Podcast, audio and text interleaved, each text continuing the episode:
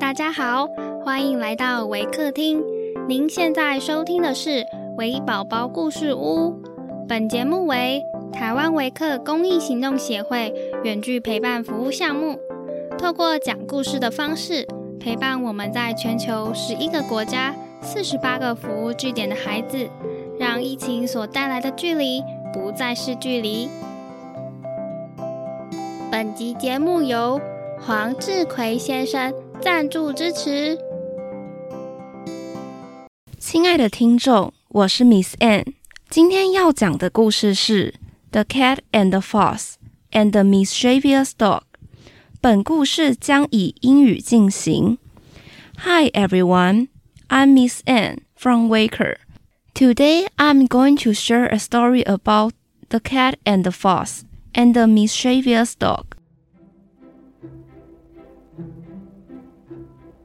The cat and the fox. Once a cat and a fox were traveling together.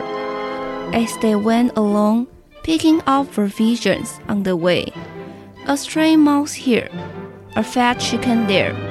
They began an argument to while away the time between bites. And as usually happens when comrades argue, the talk began to get personal. You think you are extremely clever, don't you? said the fox. Do you pretend to know more than I? Why? I know a whole set of tricks. Well, retorted the cat, I admit I know one trick only. But that one, let me tell you, is worth a thousand of yours. Just then, close by, they heard a hunter's horn and the yelping of a pack of hounds. In an instant, the cat was up a tree, hiding among the leaves.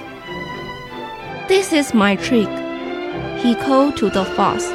Now, let me see what yours are worth. But the fox had so many plans for escape, he could not decide which one to try first. He dodged here and there, with the house at his heels. He doubled on his tracks. He ran at top speed. He entered a dozen barrels, but all in vain. The horse caught him and soon put an end to the boaster and all his tricks. Common sense is always worth more than cunning. The mischievous dog. There was once a dog who was so ill natured and mischievous that his master had to fasten a heavy wooden club about his neck to keep him from annoying visitors and neighbors.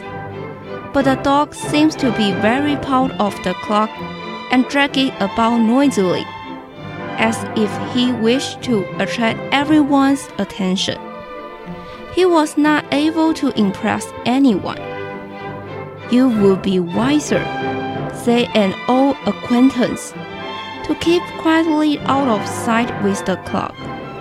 Do you want everybody to know what a disgraceful and ill natured dog you are? Notoriety is not fame.